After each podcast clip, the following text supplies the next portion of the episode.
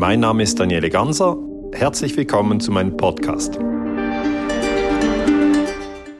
Also das ist ganz klar, die Außenpolitik wird von den Oligarchen gemacht.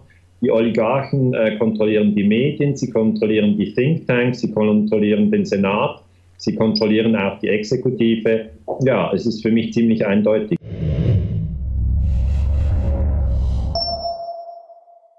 Herzlich willkommen, meine Damen und Herren. Heute bin ich im Gespräch mit dem Schweizer Historiker und Friedensforscher Daniele Ganser. Die Zuschauer in unserem Kanal kennen Sie. Herzlich willkommen. Guten Tag, Herr Gärtner. Vielen Dank, dass Sie mich eingeladen haben für ein Gespräch. Ja, das ist mir eine Freude. Wir haben Sie im Gespräch wegen Ihres neuen Buches Imperium USA, die skrupellose Weltmacht. Ich erinnere mich aus äh, Schlagzeilen von deutschen Zeitungen, wenn man die Deutschen fragt, was ist die größte Bedrohung für den Weltfrieden, dann sagen die, das ist die USA. Und ich glaube, ein kurzer Blick auf Ihr neues Buch genügt, um herauszufinden, dass Sie da zu einem ähnlichen oder dem gleichen Ergebnis kommen. Ja, ich habe einfach untersucht, äh, erstens, wie viele Länder gibt es im Moment auf der Welt. Das sind 193 UNO-Mitgliedstaaten, Deutschland, die Schweiz, Norwegen, Japan, die USA, Brasilien, Nigeria. Ähm, dann habe ich mich gefragt, von diesen 193, welches Land hat denn in den letzten 75 Jahren am meisten andere Länder bombardiert? Äh, und äh, das sind die USA. Das heißt, von 1945 bis heute, also das ist ja eigentlich diese Epoche, die mich am meisten interessiert, die Zeit nach dem Zweiten Weltkrieg, haben die USA mit Abstand am meisten Länder bombardiert. Ich erwähne zwei, drei. Die haben den Irak bombardiert 2003, plus folgende Jahre. Sie haben Syrien bombardiert, sie haben Afghanistan bombardiert. Sie haben Pakistan bombardiert, Sie haben 2011 Libyen bombardiert, zuvor haben Sie im 53 die Regierung im Iran gestürzt, im 54 haben Sie die Regierung in Guatemala gestürzt, 73 haben Sie die Regierung in Chile gestürzt, Sie haben ähm, auch Nicaragua bombardiert während der Iran-Contra-Affäre, Sie haben natürlich Vietnam bombardiert, dann auch Laos, Kambodscha, also es ist schon eine ganze Summe, die da zusammenkommt. Jetzt haben die USA einen äh, Präsidenten, da steht ja im November die Wahl an und äh, Donald Trump der hat ja schon im Wahlkampf vor 2016 versprochen, keinen neuen Krieg mehr anzufangen. Das hat er bisher gehalten. Kann man da eine Trendwende erwarten oder haben Sie da wenig Hoffnung? Also was ich gut finde, ist, äh, dass tatsächlich Trump bis jetzt keinen neuen Krieg angefangen hat. Äh, was ich wünschen würde, ist, dass er Julian Assange freilässt. Dass er sagt, Julian Assange ist ein freier Mann. Der wird ja im Moment in London festgehalten obwohl er eigentlich ein Massaker aufgedeckt hat, das durch die US-Armee in Bagdad äh, verübt wurde. Also Stichwort Collateral Murder, da war ja ein Apache-Helikopter, der hat in Bagdad auf Menschen runtergeschossen. Julian Assange hat das auf Wikileaks veröffentlicht. Julian Assange für mich ein ganz mutiger und wichtiger Journalist und da sehe ich leider von Trump keine Geste, dass er sagt, ja, Julian Assange muss man freilassen. Aber zurück zu Ihrer Frage. Es ist tatsächlich so, dass der Syrienkrieg ja von Obama angefangen wurde und nicht von Trump. Äh, Trump hat bis jetzt aber leider, es ist ihm nicht gelungen, alle Truppen aus Syrien abzuziehen. Ich denke, das wäre gut, wenn er das äh, machen würde.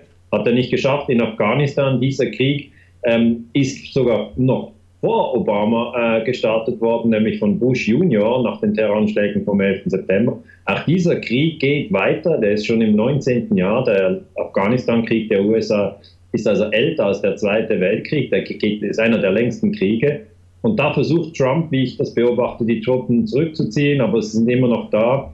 Das heißt, unter dem Strich, er hat keine neuen Kriege angefangen, aber er hat auch die Kriege nicht beendet, äh, von denen er gesagt hat, er würde sie beenden. Wenn man sich jetzt aber fragt, am 3. November, wer ist denn der Herausforderer, und das ist vermutlich Joe Biden, dann muss man sagen, das ist ein, ein, ein absoluter Kriegstreiber. Der Joe Biden hat 2003 den Angriff der USA auf den Irak sehr unterstützt. Dann unter Obama war er Vizepräsident, also trägt er Mitverantwortung für den Angriff auf Libyen 2011 und auch für den Putsch in der Ukraine 2014. Also in Joe Biden habe ich auch kein Vertrauen. Da stellt sich natürlich die Frage, warum gibt es keine bessere Auswahl als diese zwei Herren? Gute Frage. Trump kämpft ja gegen den tiefen Staat in den USA, der der eigentliche Kriegstreiber ist mit, den, äh, mit der Oligarchie oben drüber. Da kommen wir sicher gleich noch dazu. Kann sich Trump da auf Dauer durchsetzen? Wie schätzen Sie das von außen ein?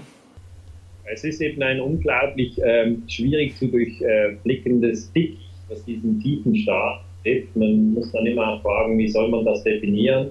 Und es sind eigentlich Gruppen aus dem Militär, aus der Rüstung Industrie, aus den Medien, aus den Geheimdiensten, ähm, die sozusagen als tiefer Staat bezeichnet werden. Aber man muss auch zugeben, jeder versteht ein bisschen etwas anderes darunter, was denn genau der tiefe Staat ist. Es ist auf jeden Fall eine korrupte äh, Dimension des Staates, ähm, die nicht von den Bürgern, also die nicht demokratisch kontrolliert wird. Jetzt ähm, ein Beispiel, wo man immer wieder über den tiefen Staat geforscht hat, und das habe ich auch im neuen Buch drin, ähm, äh, wo es äh, um den Kennedy-Mord geht. Da bin ich ja der Meinung, dass Kennedy ähm, 1963 in Dallas erschossen wurde. Da sind alle Historiker sich einig. Aber es nicht wahr ist, dass Lee Harvey Oswald das alleine war, sondern ähm, er hat ja vorher den äh, Chef der CIA entlassen, Alan Dulles. Und in meinem Buch erkläre ich, dass der Alan Dulles danach unglaublich wütend war. Also er war der Chef vom CIA und Kennedy hat ihn entlassen. Also Kennedy war viel jünger und Alan Dulles war viel älter. Also der war richtig sauer.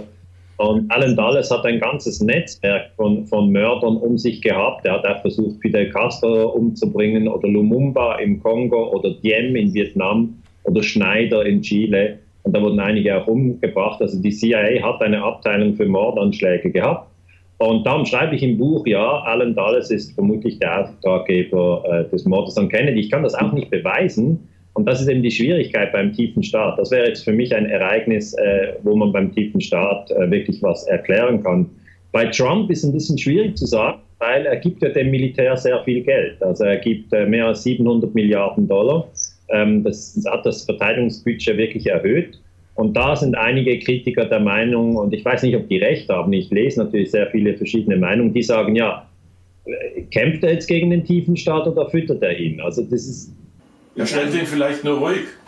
Ja, ich weiß es nicht. Also ich glaube, niemand versteht genau, was Trump macht. Es ist, äh, er ist ein, ein sehr schwer einzuschätzender Akteur, der ähm, immer wieder für Überraschungen sorgt und ähm, ich, ich, sehe natürlich auch, dass er immer wieder sagt, ein, eine Aussage, die er gemacht hat, ist, ähm, dass es den militärisch-industriellen Komplex gibt. Das hat Trump gesagt, hört man nicht eigentlich in den Massenmedien, aber er hat das gesagt. Es gibt den militärischen industriellen Komplex und er hat auch gesagt, es gibt Menschen in den USA, die Krieg wollen. Und das hört man selten. Das hört man selten und ähm, ja, ist einfach ein Mann, den man genau beobachten muss, aber schwer zu durchschauen. Mhm. Gut, also nachdem Sie die Eingangsthese formuliert und beschrieben haben, die USA sind die größte Gefahr für den Weltfrieden, haben Sie gleich äh, die möglichen Motive und Interessen hinter dem Agieren der USA geschildert. Das Kapitel heißt, die USA sind eine Oligarchie. Da geht es zum Beispiel um die 300.000 Superreichen, die das Imperium lenken. Wir kennen das ja in Deutschland und die meisten Zuschauer bei uns im Kanal sicher auch. Das sind große Parteispender, die beide großen Parteien bedienen, damit sie auch sicher gehen können, dass sie Wirkung haben. Aber das sind ja nicht alle. Das muss ein enormes äh, Netzwerk mit tiefen Wirkung sein. Also ich äh, sage eigentlich im Buch, USA sind eine Oligarchie. Oligarchie äh, ist abgeleitet von Oligoi, wenige. Das heißt, wenige bestimmen wirklich ähm, die Außenpolitik äh, der USA. Das heißt, welches Land angegriffen wird, ähm, da kann ja das Volk überhaupt nicht mitentscheiden. Keine direkte Demokratie wie hier in der Schweiz, wo man, wir hier in der Schweiz können darüber abstimmen, ob ein zweiter Tunnelröhre durch den Gotthard gebaut werden wird oder ob wir neue Militärflieger wollen. Also wir haben Sachfragen, die wir beantworten können. Das können die Menschen in den USA nicht, übrigens natürlich auch in Deutschland nicht. Aber in den USA haben die Menschen natürlich die Möglichkeit, ähm, eine der zwei großen Parteien zu wählen, also Republikaner oder Demokraten. Das ist eigentlich in etwa die, die Freiheit, die es gibt. Nur das Problem ist, sowohl die Republikaner als auch die Demokraten haben eigentlich andere Länder überfallen. Zum Beispiel der Vietnamkrieg wurde unter dem Demokraten Johnson gestartet. Ähm, dann äh, Clinton war auch ein Demokrat, er hat 99 Serbien bombardiert.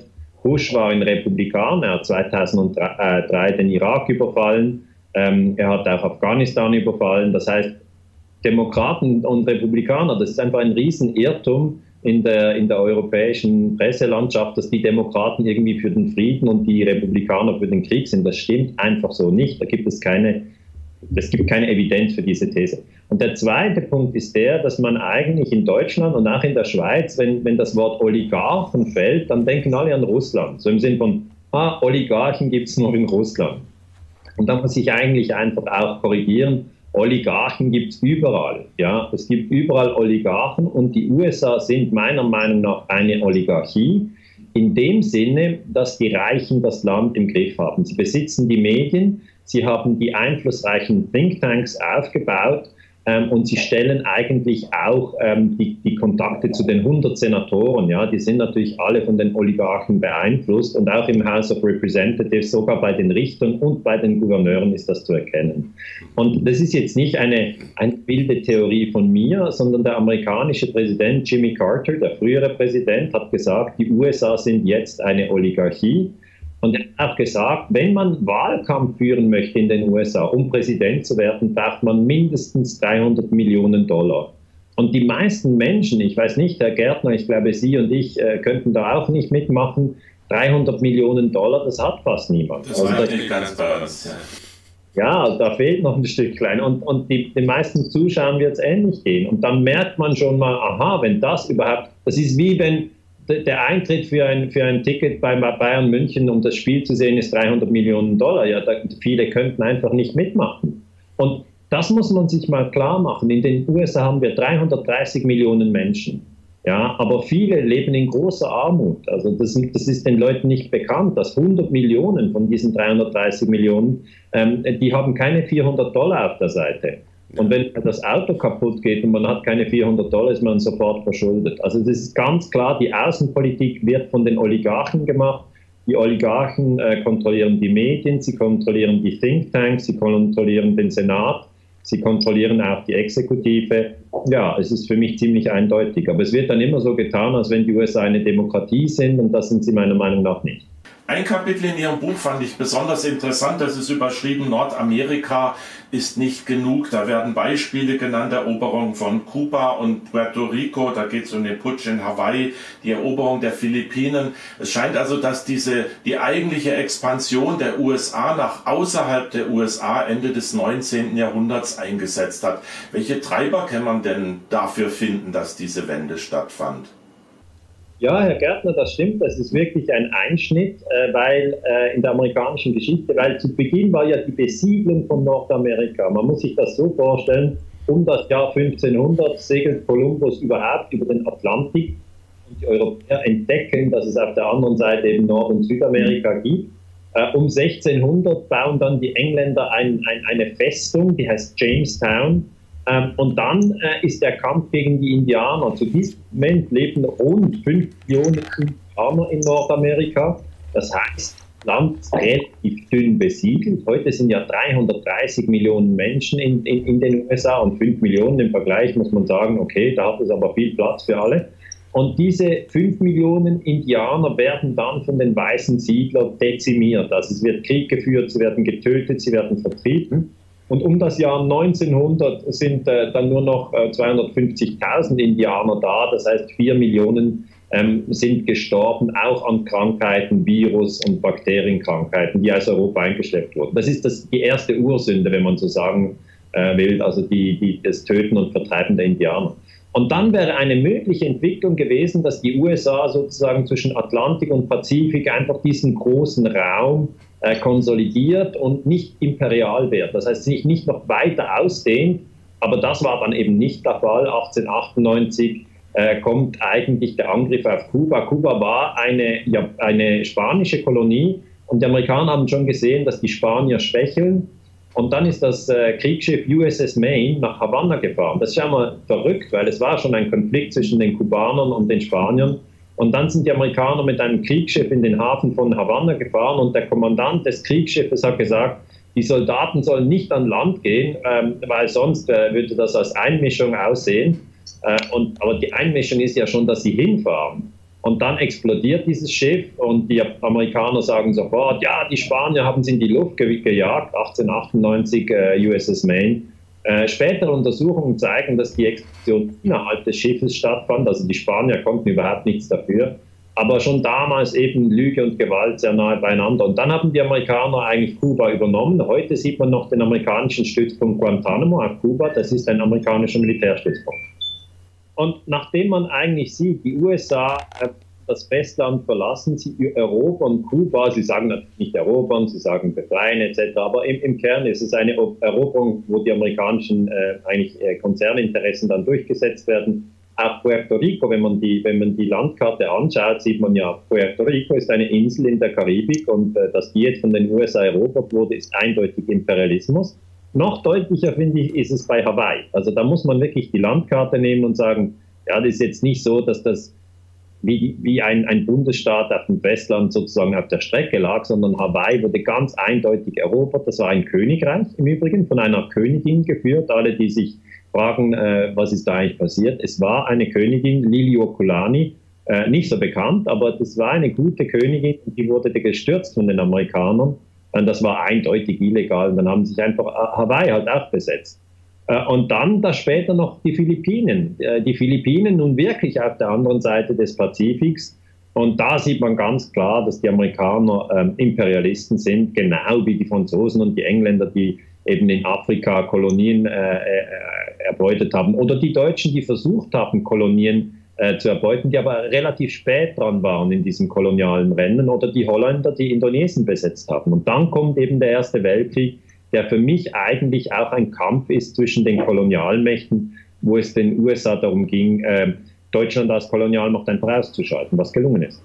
Ja, wie kann man denn das seit dem Jahr 1900, also seit dem beginnenden eigentlichen Imperialismus nachvollziehen? Sind die USA bei der militärischen Expansion den Interessen der Oligarchie gefolgt, der jeweiligen, oder ist die rote Linie die, dass die USA die Chancen oder die Gelegenheiten ergriffen haben, die sich jeweils geboten haben, geopolitisch? Wohl beides. Wenn ich genau anschaue, sich Beispiel 1954 hat die CIA in Guatemala die Regierung gestürzt. Das war gestellt. Jacobo Arbenz, der Präsident Guatemala, hat eine Landreform gemacht. Äh, bei dieser Landreform wurden Großbesitzer enteignet ähm, sie haben dafür eine Kompensation erhalten, aber nur den Wert, den sie in der Steuererklärung angegeben hatten, und der war natürlich viel zu tief, äh, war nicht der reale Wert des Landes. Und die amerikanischen Konzerne wie äh, United Fruit, Chiquita, die haben dann gesehen, wir verlieren eigentlich ähm, ja, Einfluss in Guatemala und darum verlieren wir Geld. Und darum haben eigentlich die, die Aktionäre von, von, United, von der United Fruit Company haben die CIA dann reingeschickt und die CIA hat die Regierung gestürzt in Guatemala und die Landreform wurde rückgängig gemacht und die Gewerkschaft, äh, vor allem die Führer der Gewerkschaftler wurden ermordet. Das heißt, das ist ganz klar äh, ein, ein, ein, ein Kapitalismus äh, kombiniert mit, mit Kriegsführung.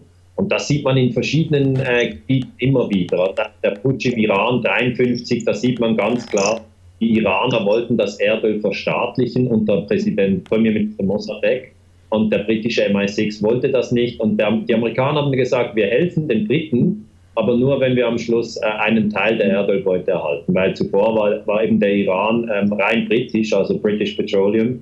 Und dann wollten die Briten die Regierung im Iran stürzen. Aber da sieht man wieder das Gleiche die Briten und die Amerikaner haben immer wieder demokratische Regierungen gestürzt. Und das ist ein absoluter Irrglaube und ich finde es ziemlich dämlich, wenn das an Schulen unterrichtet wird, dass die USA die Demokratie fördern. Also das ist einfach nicht so.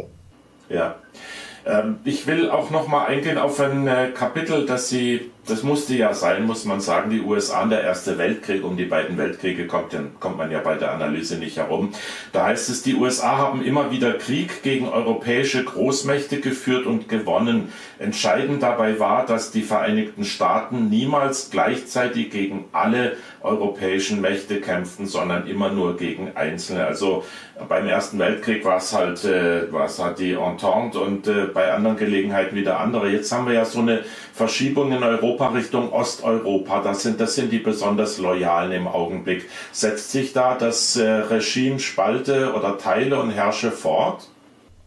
Ähm, ja, ich denke schon, dass das Prinzip Teile und Herrsche immer angewandt wird. Also jetzt versucht man zum Beispiel nach der NATO-Osterweiterung, wo ja äh, Polen, Estland, Lettland, Litauen, Rumänien, Bulgarien etc. diese äh, früher Mitglieder des Warschauer Pakts wurden in die NATO aufgenommen und die Amerikaner rüsten jetzt vor allem dort sehr stark auf, äh, weil sie natürlich möglichst nahe an der russischen Grenze sein möchten und damit wird natürlich Europa wieder gespalten. Ja, das ist im Krieg.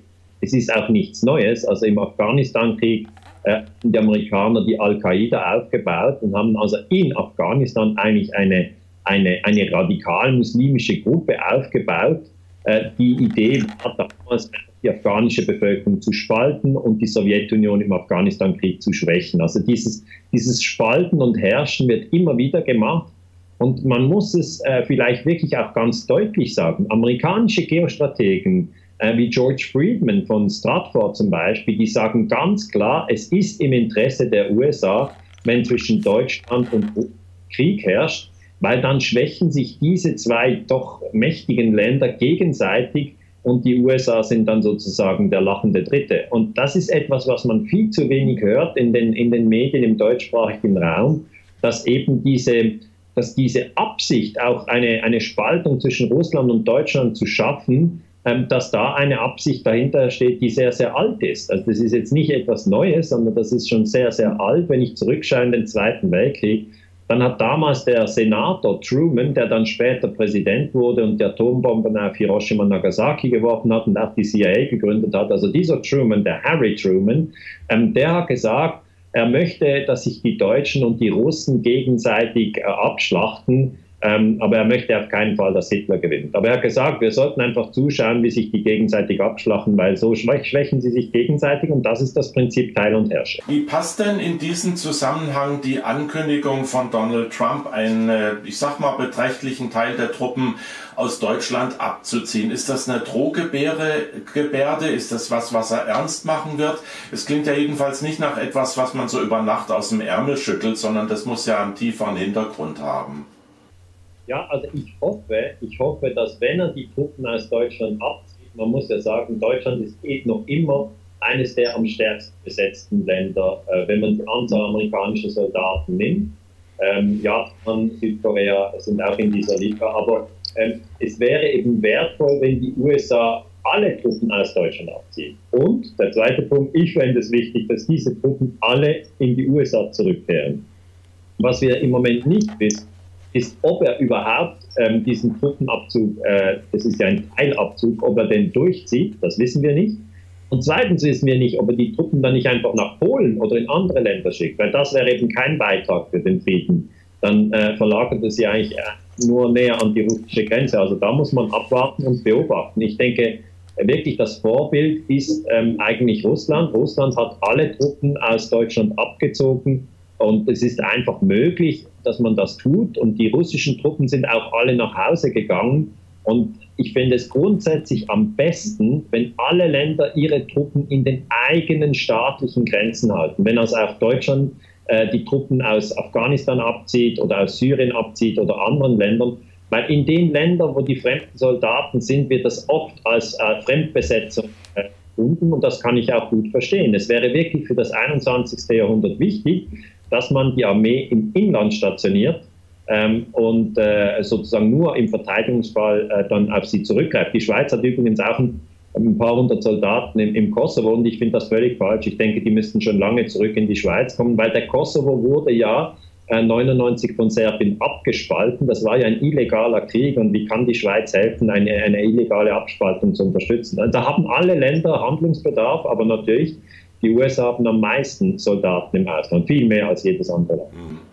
In dem Buch geht es auch um das digitale Imperium. Das fand ich wichtig und interessant. Das ist sozusagen das Internetstandbein des amerikanischen Imperiums. Und das, äh, die Unternehmen kennen wir ja alle, ne? Google, Facebook, Amazon und so weiter. Die haben ja durch Corona jetzt nochmal einen ordentlichen Schub dazu bekommen. Ist das so eine Art auch digitales Standbein des tiefen Staates? Arbeiten die für, arbeiten die gegen Trump? Wo stehen die? Das ist nicht klar zu sagen, wo Facebook steht. Es ist auch nicht klar zu sagen, wo Google steht. Sie stehen auf jeden Fall auf der, auf der Seite des Profits. Oder die versuchen immer Geld zu machen und, und man muss sagen, es gelingt ihnen sehr, sehr gut. Äh, wir sind ja in einer Medienrevolution im Moment bei den Zeiten. Ich meine, jetzt die gedruckten Zeitungen, die noch unsere Großväter und auch Eltern gelesen haben, die brechen brechen schlichtweg ein, weil die Werbeeinnahmen fließen eben zu den digitalen Konzernen. Die fließen zu Facebook, die fließen zu YouTube, weil Facebook und YouTube den Endkunden viel besser kennen und dann mit sogenanntem Mikrotargeting eben den BMW dem 50-jährigen Mann anbieten und nicht dem 12-jährigen Mädchen. Äh, das 12-jährige Mädchen bekommt aber den Nagellack vorgeschlagen auf YouTube. Das heißt, das kann ja eine Zeitung rein technisch nicht machen. Eine Zeitung ist gedruckt und da, da liest halt auch eine alte Oma, dass ein neuer Mercedes draußen ist, obwohl sie den nie kaufen wird, ja, wenn sie schon 80 ist. Kurzum, die Zeitungen haben, haben große Probleme, die brechen ein. Äh, und äh, wir nutzen jetzt eigentlich ähm, alle vermutlich sehr viel YouTube, wir nutzen alle sehr viel äh, Facebook, Twitter, Instagram, was es alles gibt.